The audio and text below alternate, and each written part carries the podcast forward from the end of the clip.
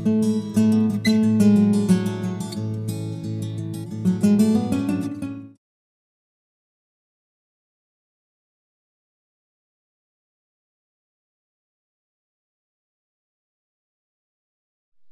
corresponde analizar la administración territorial en el siglo XIX.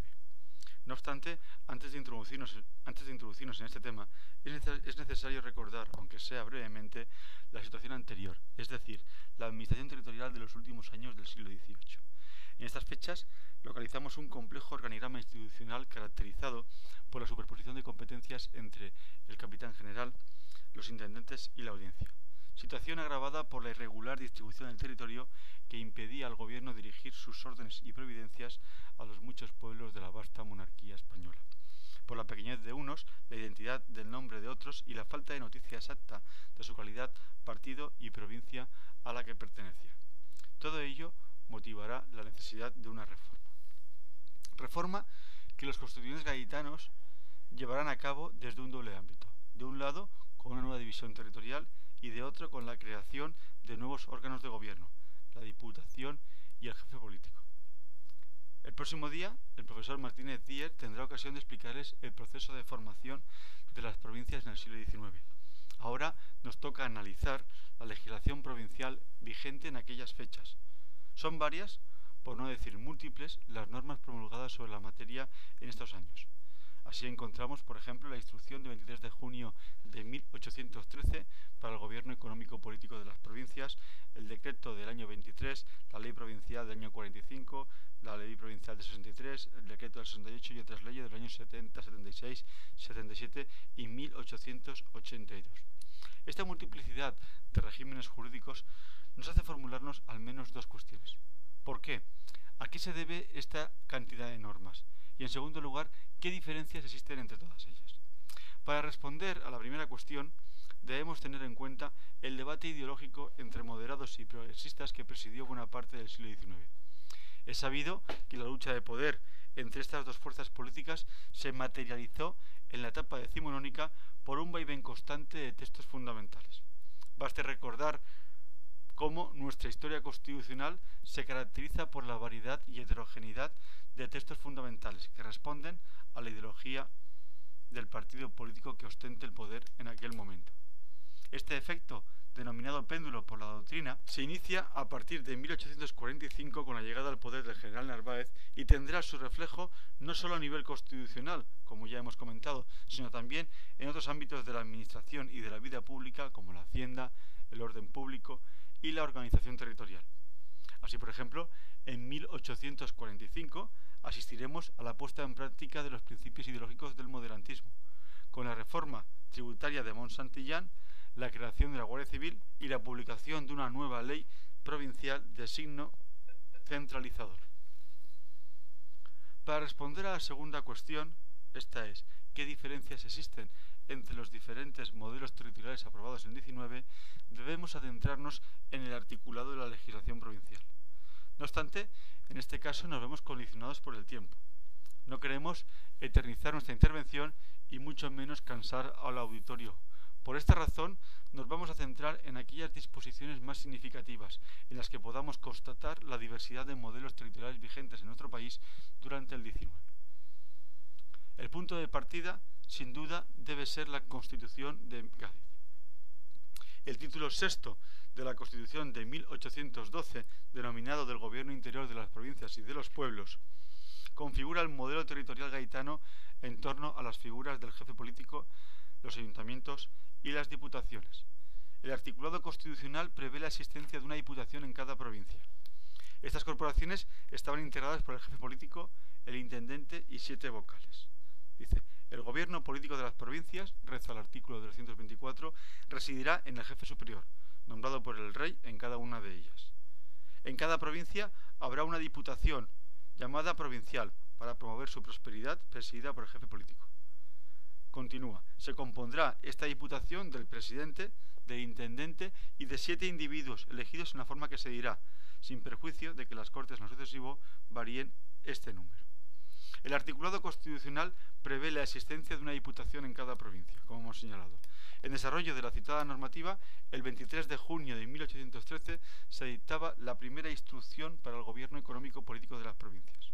No obstante, su falta de claridad obligará a modificarla apenas unos meses después, el 11 de agosto, y obligará a que durante la siguiente etapa del trienio se realice una nueva reforma, el 3 de febrero de 1823. Decreto en el que se establecen las líneas básicas del modelo territorial progresista, articulando un sistema en el que se atribuyen amplias facultades a las corporaciones provinciales. Esta regulación estuvo en vigor hasta el fin de la experiencia liberal y salvo puntuales modificaciones desde los sucesos de la granja en agosto de 1836 hasta principios de 1845, fecha en la que, como veremos, se promulgó una nueva ley provincial de signo contrario. Según la legislación gaditana, la máxima autoridad política adquiere en esta época una especial naturaleza. Por un lado, como delegado del Poder Ejecutivo a nivel territorial y como otro como responsable político de la provincia. Sus funciones no aparecen detalladas en ninguna normativa vigente, si bien entre sus atribuciones cabe señalar, en el primer ámbito, es decir, como delegado del Poder Central, el servir de nexo de comunicación entre el Gobierno de la Nación y las provincias. Asimismo, como jefe provincial, le corresponde la presidencia de las diputaciones, el ejercicio del voto de calidad y la representación de la provincia y sus instituciones. El intendente es el responsable de la Hacienda Provincial y actúa en su respectivo territorio como delegado del Ministerio de Hacienda y por tanto es el encargado de la gestión, administración y recaudación de los fondos públicos del reino. El texto constitucional gaditano es parco a la hora de regular sus funciones. De hecho, su doble condición de vicepresidente de la Corporación Provincial y recaudador de impuestos estatales suscitó numerosos conflictos, una tortuosa relación entre ambas instituciones. Los diputados provinciales, esos siete vocales que integran la Diputación, eran elegidos mediante un sistema de elección indirecta, similar al utilizado para la elección de los representantes a Cortes.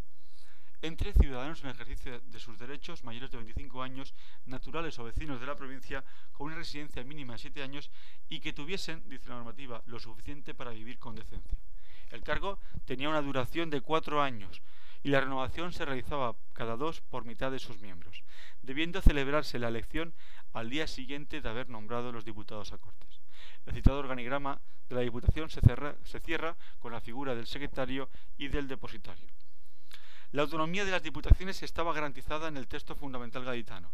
En él no solo se señala la duración legal de sus sesiones, sino que además se fija el primero de marzo como la fecha en que éstas debían dar comienzo. Así reza el articulado. Tendrán las diputaciones en cada año a lo más 90 días de sesiones, 90 días, distribuidas en las épocas que más convenga. En la península deberán hallarse reunidas las diputaciones para el primero de marzo y en ultramar para el primero de junio. Los acuerdos se adoptaban por mayoría absoluta de los asistentes, permitiéndose la formulación de votos particulares. En este caso, de no alcanzar el número de votos señalados, el asunto se remitía a la Secretaría para su examen y estudio posterior. Asimismo, y con el objeto de no obstaculizar el despacho de los expedientes administrativos en los periodos intersesiones, se autorizaba a los diputados residentes en la capital a resolver interinamente los asuntos más urgentes. Las diputaciones provinciales en esta etapa no se configuran como un mero órgano asesor del jefe político. No, todo lo contrario. La Constitución gaditana y la normativa de desarrollo posterior atribuyen a las diputaciones una amplia y detallada tabla de funciones. Entre otras, le corresponde el reparto de la contribución y de las quintas, asignadas por el gobierno de la provincia. Las diputaciones eran las encargadas de determinar lo que correspondía a cada pueblo. La distribución se hacía atendiendo al siguiente esquema señalado por las Cortes, el cupo que corresponde pagar a cada provincia en concepto de contribuciones, las diputaciones intervendrán y aprobarán el reparto realizado por la Intendencia entre los pueblos de la provincia, siendo en último lugar estos quienes lo distribuyan entre sus vecinos. Un sistema similar se sigue en el alistamiento. Conocido el número de hombres con los que debía contribuir la provincia, la Diputación lo repartía entre sus pueblos a proporción del vecindario de cada uno de ellos. Como superior jerárquico de los ayuntamientos, las diputaciones desempeñan funciones de control y vigilancia de la vida política y económica local. En concreto, deben aprobar el presupuesto municipal, autorizar la sanción de nuevos impuestos y supervisar las cuentas elaboradas por las autoridades locales. Asimismo, velarán por el correcto funcionamiento de las elecciones municipales, asumiendo la tramitación de los expedientes para la creación de nuevos ayuntamientos y su delimitación eh, territorial. La instrucción y la beneficencia también ocuparán una parte importante de las funciones de la Diputación. No obstante, será el fomento de la agricultura, el comercio y la industria su principal objetivo. Para ello, deberán conservar todas las obras públicas de la provincia, promoviendo la construcción de otras nuevas, especialmente en materia de caminos, carreteras y canales. Hasta aquí hemos querido dibujar la organización territorial gaditana y eh, a partir de este momento nuestra exposición tratará de identificar las reformas introducidas en este esquema por la legislación posterior. La confrontación ideológica entre moderados y progresistas que caracteriza el siglo XIX tendrá su reflejo en la administración territorial. El organigrama provincial implantado en la península por los partidos de ideología progresista sufrió los achaques centralizadores de los gobiernos moderados, dialéctica que repercutió a nivel provincial tanto en la organización de los gobiernos civiles como en la articulación de las diputaciones. Con la llegada al poder del general Narváez en 1844, accedían al gobierno los postulados ideológicos del Partido Moderado.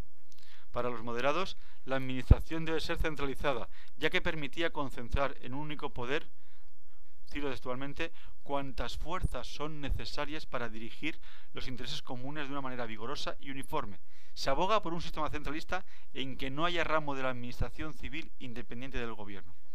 La construcción de este organigrama descansa en los trabajos de la incipiente doctrina administrativista del siglo XIX. En particular, destaca la labor de eh, Javier de Burgos, Agustín Silvela y Alejandro Oliván. La importancia e influencia de sus doctrinas para el diseño del modelo moderado, les obligan, aunque sea brevemente, a comentar su obra científica. Javier de Burgos, padre de la actual división provincial. Eh, en su trabajo Ideas de la Administración, critica la legislación provincial de 1823. Al configurarlas, dice erróneamente con una multiplicidad de atribuciones, lo que le impedía atender correctamente sus funciones y desvirtuando su auténtica naturaleza económica administrativa. Agustín Silvela, en su trabajo Colección de proyectos, dictámenes y leyes orgánicas o estudios prácticos de la Administración, critica el texto de 1823 al configurar, dice, unas diputaciones muy poderosas, con infinidad de atribuciones y frente a las cuales el gobierno no tiene ninguna posibilidad de control, Ponía un ejemplo muy claro en su trabajo.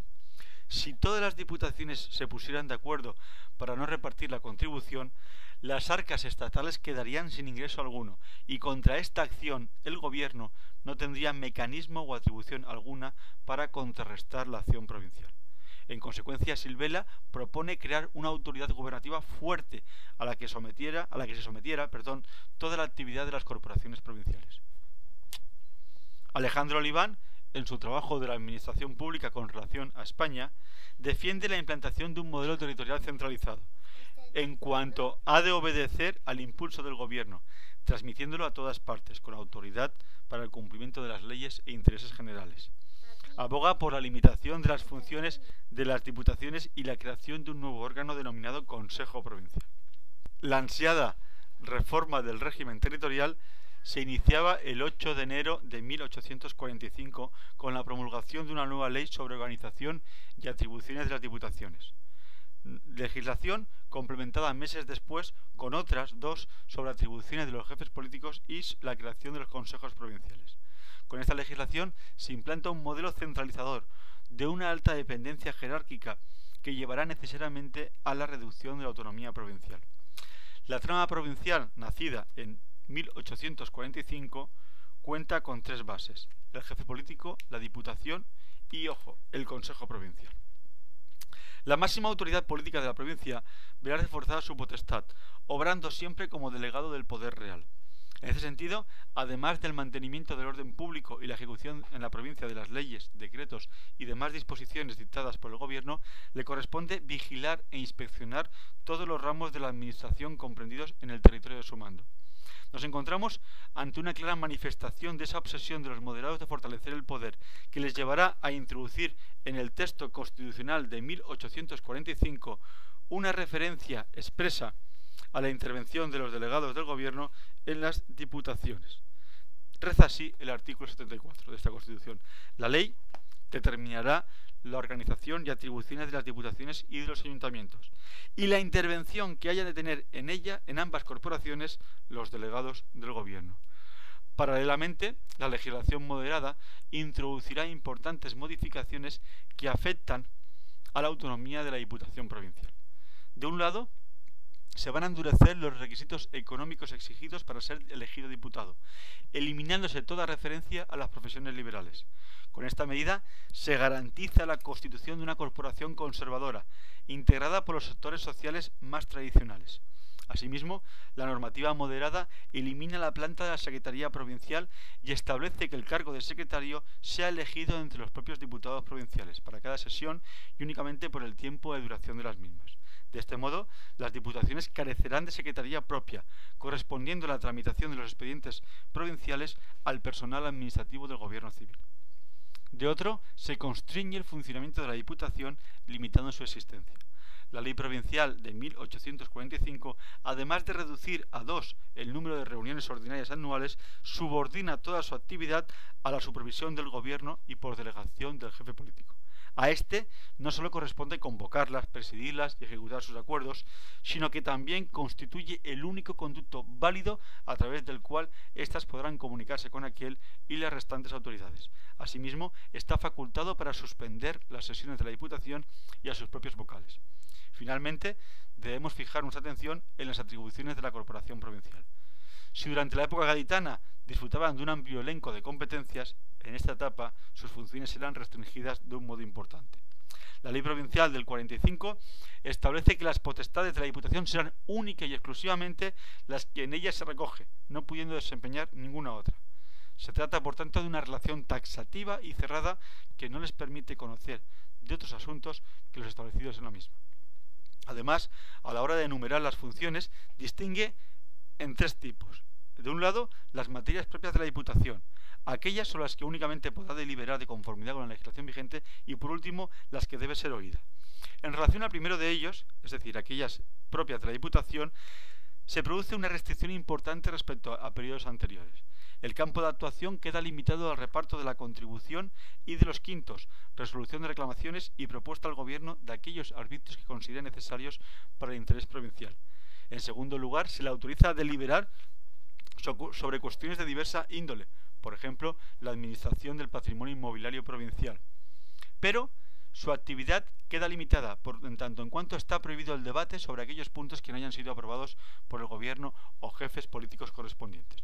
Concluye la nueva normativa enumerando un grupo de atribuciones, de funciones, sobre las que las diputaciones podrán emitir su opinión, es decir, tendrá la posibilidad de ser oída, pero en ningún caso esa opinión será vinculante para el jefe político. Esos asuntos son en materias de formación y delimitación de nuevos ayuntamientos, establecimientos de beneficencia, instrucción pública, así como en materia de obras públicas. El esquema de la administración territorial se cierra con la creación de los jefes provinciales. Son órganos colegiados de carácter territorial que presentan una doble naturaleza jurisdiccional y administrativa. Dejando a un lado sus funciones judiciales, se configura como un órgano consultivo que carece de toda función representativa. Sus vocales son designados directamente por el rey, a diferencia de la Diputación, que eran con carácter electivo, como pudimos ver. Se encuentran sometidos al gobierno, lo que supone, en nuestra opinión, que nos encontremos ante un delegado más del poder central. En resumen, asistimos a un proceso de debilitación de las diputaciones provinciales en las que, sin llegar a hacerlas desaparecer, se les privará de una parte importante de su contenido. Por el contrario, los delegados del gobierno a nivel territorial jefe político y consejo provincial acrecentarán su poder, no solo al incrementar el número de sus funciones, sino también al ampliar el grado de dependencia de las diputaciones y ayuntamientos sobre ellos. Hasta aquí hemos podido constatar dos modelos territoriales bien distintos. Frente a la autonomía gaditana, el control moderado. Frente a la independencia, la subordinación. En definitiva, frente a la descentralización, la centralización. Sin embargo, no será el último cambio que a nivel legislativo sufra la administración territorial en el siglo XIX. El desarrollo de los acontecimientos políticos marcarán el marco normativo en este ámbito. Por razones de tiempo no podemos detenernos en el análisis detallado de las distintas normas que se promulgaron sobre esta materia en estos años. Nos vemos obligados a seleccionar aquellas disposiciones más importantes con el fin de constatar cómo la alternancia en el poder de moderados y progresistas, de conservadores o, liberales en la época más tardía, tiene su reflejo en el organigrama territorial. Desde marzo de 1863 hasta la Revolución Gloriosa de septiembre del 68, asistiremos al declive del moderantismo y con él a la crisis de su modelo político en general y de su sistema de administración territorial en particular. La experiencia había demostrado que la centralización en determinados asuntos, lejos de garantizar el éxito de su gestión, constituía un inconveniente para una buena administración. En ese sentido, el diputado Claudio Moyano, en, a finales de 1847, se dirigía al Congreso afirmando, nunca han subido a tanto como en el día los presupuestos provinciales y municipales. Los diputados no podrán menos de ver lo frecuente que es aumentar las cargas a los pueblos por medio de decretos, que unos se ven en la Gaceta y otros no, pero se palpan sus efectos. Se habla, por ejemplo, de celadores y comisarios de montes, y se dice que lo paguen los pueblos. Se habla de alcaldes, corregidores y otros análogos, y se dice lo mismo, sin más razón que presentar una real orden. En vano, las diputaciones provinciales reclaman a los jefes políticos, pues estos contestan, ¿yo qué quiere que haga? Me lo manda el gobierno. Pues bien, el gobierno de la Unión Liberal, consciente de estas deficiencias, de las penas, de los defectos de la centralización, ordenó la reforma del modelo territorial, encomendando la labor al que por, aquel entonces era ministro de Fomento, José Posada Herrera. No podemos detenernos en la obra de este insigne jurista, si bien cabe señalar que defiende un sistema de administración en el que se conjuguen a la perfección la defensa de los intereses generales con los particulares, siempre y cuando estos últimos sean compatibles con los primeros. Al hablar de la administración, Posada Herrera afirmaba, la centralización produce la gran ventaja de que las leyes se ejecuten con regularidad, de que no haya dilapidaciones, de que haya unidad en el poder, de que sea más fuerte el gobierno y tenga más energía de acción para resistir a los enemigos interiores y exteriores, causando, por el contrario, los inconvenientes del aumento en el número de empleados, la dificultad de resolver muchos negocios que no pueden decidirse, sino en la localidad en que han nacido, y por último, el de apagar el amor de los ciudadanos a su localidad, a su provincia y a su patria, y hacer triunfar la ambición y el deseo de influir en los negocios generales del país. El 25 de septiembre de 1863 se aprobaba la ley para el gobierno y administración de las provincias. Buena parte de su articulado se limita a reproducir en ocasiones casi literalmente el texto del 45. No obstante, introduce aspectos novedosos con los que trata de conciliar las tendencias progresistas y moderadas. Asistimos, por tanto, a un, un modelo de carácter centralista atenuado. La ley regula de forma unitaria la administración provincial, al incluir en su articulado la figura del gobernador civil, la Diputación y el Consejo. Apenas se encuentran modificaciones sustanciales al estudiar la figura de la máxima autoridad política, pero sí encontramos mayores novedades al tratar de las diputaciones. En primer lugar, y para que no haya duda, define expresamente a estas corporaciones como entes económico-administrativos, prohibiéndoles que apoyen o amparen exposiciones sobre negocios políticos. En segundo lugar, el texto restituye a las diputaciones su personal administrativo, pero eso sí, se reserva al gobierno la designación de los empleados más cualificados. Es decir, los secretarios y aquellos oficiales cuya remuneración supere los 6.000 reales serán elegidos por el gobierno de entre los candidatos propuestos al efecto por el pleno provincial. Algo similar ocurre con la figura del presidente. La nueva normativa atribuye la presidencia al gobernador civil, civil perdón, siempre y cuando asista a las sesiones. Empero, al mismo tiempo autoriza a la Diputación a designar de entre sus miembros a un presidente. De este modo, el sillón principal será ocupado por el diputado electo en las ausencias del gobernador, cediendo sus prerrogativas cuando la máxima autoridad política de la provincia asista a las sesiones. Estamos, en mi opinión, ante otro supuesto más que confirma esa tendencia de la ley del 65 a conciliar las posturas moderadas y progresistas, a ese intento de conciliar centralismo y descentralización. Esta misma pauta se observa al analizar el perfil de los diputados provinciales. Se amplía el número de vocales, reduciendo los requisitos económicos establecidos para acceder al cargo. Esta mayor representatividad se mitiga al incrementar los requisitos establecidos en la legislación en cuestiones de incompatibilidad y exigir una participación cualificada para la validez de los resultados electorales. En tercer lugar, debemos referirnos al, funcionamiento de la Diputación. De un lado, se elimina toda referencia a la duración máxima de las sesiones, remarcando que éstas se celebrarán los días necesarios para el despacho de los negocios. Para la válida adopción de sus acuerdos se exige la asistencia de la mayoría de sus vocales, articulándose medidas disciplinarias para los supuestos de ausencia injustificada. De otro, se garantiza la continuidad de la actividad provincial, en los periodos intersesiones, autorizando a los diputados residentes en la capital para que puedan adoptar acuerdos sobre asuntos reservados a la Diputación. Eso sí, la resolución adoptada en estas circunstancias tendrá carácter interino. Finalmente, los cambios, los cambios afectan a las funciones de la corporación. Al formular las competencias de las diputaciones, la ley de 63 mantiene la misma técnica jurídica que en la etapa moderada, estableciendo distintas tablas en función de si el Pleno Provincial puede decidir libremente, necesita autorización previa o simplemente se limita a asesorar. En esta ocasión, el abanico de atribuciones propias será más amplio que en la anterior, al asignársele atribuciones en materia de inspección, de establecimientos de beneficencia e instrucción pública, nombramiento de consejeros y elecciones municipales. En conclusión, se refuerzan las atribuciones de la Diputación, ampliando su ámbito de actuación, pero al tiempo su actividad quedará subordinada al Poder Central. Esta idea queda plasmada en el propio preámbulo del decreto, donde, al denunciar las dificultades que entraña una tramitación centralizada de los expedientes, se reconoce la necesidad de incrementar el control sobre las corporaciones provinciales. Se les exigirá un mayor solicitud y constancia en el cumplimiento de sus deberes, decía al referirse a las diputaciones, con gran respeto hacia los asuntos que no son de su competencia, a fin de que no sea lastimado el interés general o el de cada municipio, y una observancia estricta de los límites a que debe reducirse el objeto de sus deliberaciones. Este régimen, con pequeñas modificaciones, estuvo en vigor hasta septiembre de 1868. En estas fechas, la revolución de la gloriosa y el triunfo de las ideas progresistas obligarán a cometer la reforma del régimen provincial por decreto de 21 de octubre de ese mismo año. Esta norma configura un modelo territorial de carácter descentralizador. De este modo, asistimos a un reforzamiento de la actividad provincial. Se aumenta el número de reuniones a celebrar anualmente, formulándose un principio de publicidad de las sesiones.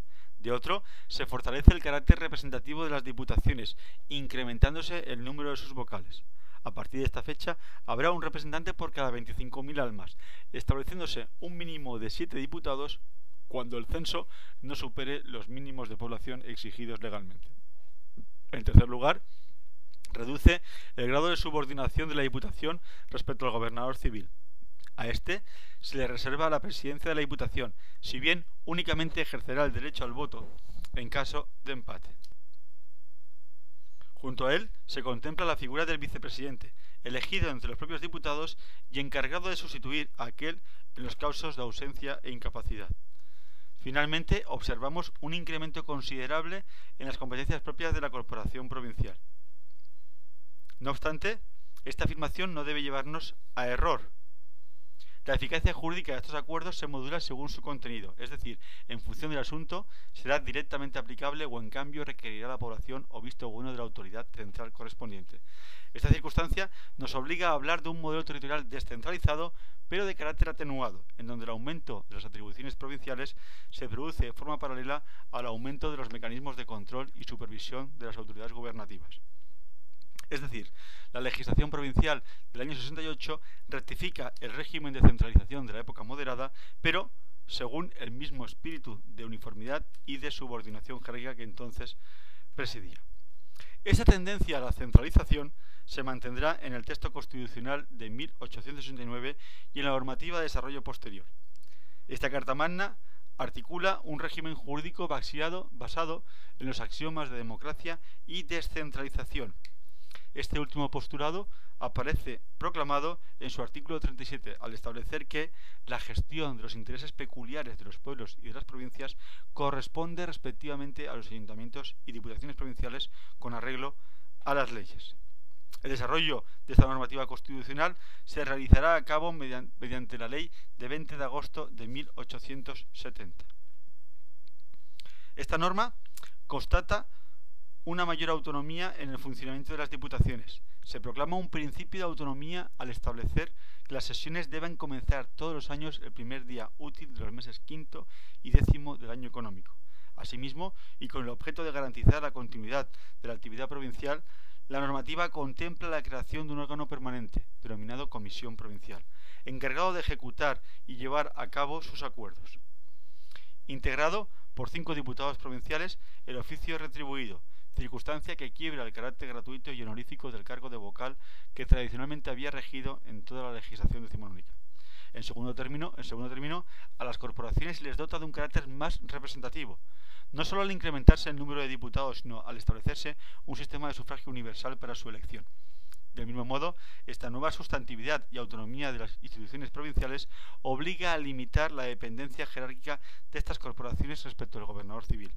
A partir de esta fecha, no solo se crea la figura del presidente electo entre los miembros de la corporación, sino que además la máxima autoridad política, cuando asista a las sesiones, no se le reconocerá derecho al voto.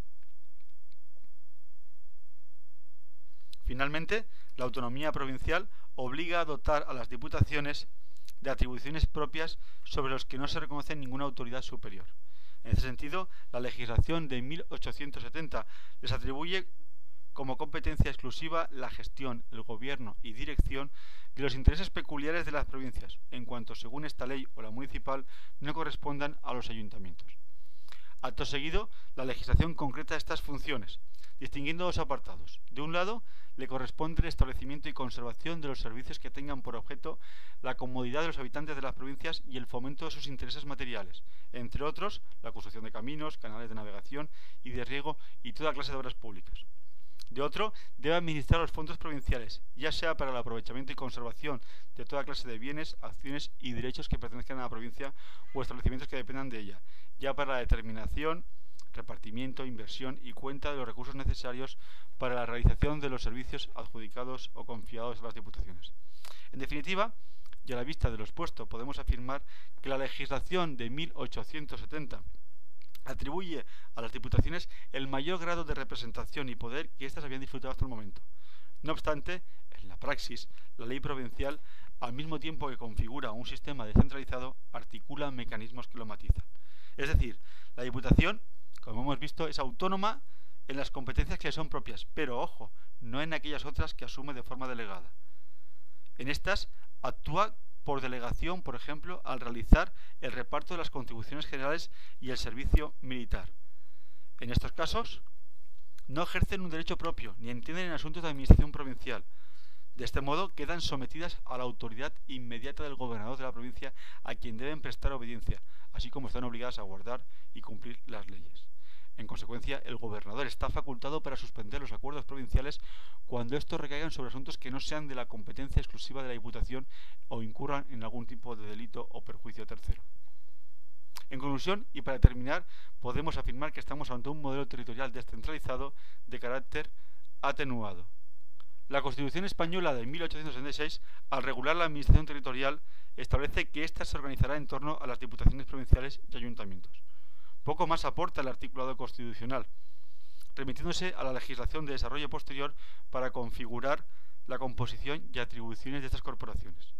No obstante, al igual que ocurría en el texto fundamental anterior, la Carta Magna fija los presupuestos básicos que deben respetarse al configurar el régimen provincial, a saber, gobierno y dirección de los intereses peculiares de la provincia o del pueblo por las respectivas corporaciones, publicación de los presupuestos, cuentas y acuerdos de las mismas. Intervención del rey y en su caso de las Cortes para impedir que las diputaciones provinciales y los ayuntamientos se extralimiten en el ejercicio de sus funciones. Determinación de sus facultades en materia de impuestos a fin de que los provinciales y municipales no se hallen nunca en oposición con el sistema tributario del Estado. Este modelo será desarrollado por la ley de 16 de diciembre de 1876. En principio, el nuevo texto legislativo se presentó como una mera reforma de la legislación anterior de 1870, aunque eso sí, modificando aquellos aspectos que la experiencia había hecho aconsejable. En la práctica, esta declaración de buenas intenciones se concretó en un recorte en las atribuciones y composición de las corporaciones provinciales, introduciendo criterios centralizadores más acordes con el espíritu doctrinario que preside la vida política de la época. Volvemos a un modelo de organización territorial muy parecido al establecido en la época moderada y que se consolidará con la promulgación de dos nuevos textos legales. Uno, el 2 de octubre de 1877 y el otro, el 29 de agosto de 1882. La organización provincial que se establece en estas leyes confirma la tendencia a la centralización iniciada con la llegada de restauración política. En ella figura el gobernador civil como primera autoridad política de la provincia, asumiendo funciones de presidencia, autorización de acta y suspensión de acuerdos. De nuevo, volvemos a un modelo territorial de carácter centralista, que estará en vigor cerca de 20 años hasta la promulgación del Estatuto de Calvo Sotelo en 1925. En conclusión, hemos podido constatar cómo la organización territorial española del 19, al igual que nuestra historia constitucional, sufrirá el efecto péndulo que ha caracterizado esta época, como consecuencia de la lucha ideológica entre moderados y progresistas. De este modo, el modelo progresista implantado durante la etapa del trienio liberal será sustituido en 1845 por un régimen de tinte centralizador, que será parcialmente atenuado en el año 63. Durante la Revolución Liberal de 1868 se restablece un modelo descentralizador que se verá truncado con el inicio de la restauración y la promulgación de la Constitución Española de 1876. Gracias.